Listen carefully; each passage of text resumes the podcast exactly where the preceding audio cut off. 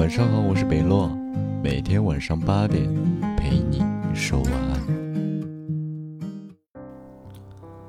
总有一天你会明白，答非所问就是回答，敬而远之就是不喜欢，沉默不语就是拒绝，闪烁不定就是撒谎，冷战就是不怕失去。有些事情真的没必要追问，因为你回头看看，所有的细节都是答案。永远不要高估自己在别人心中的位置，不要以为自己很重要，其实你不过是偶尔被需要。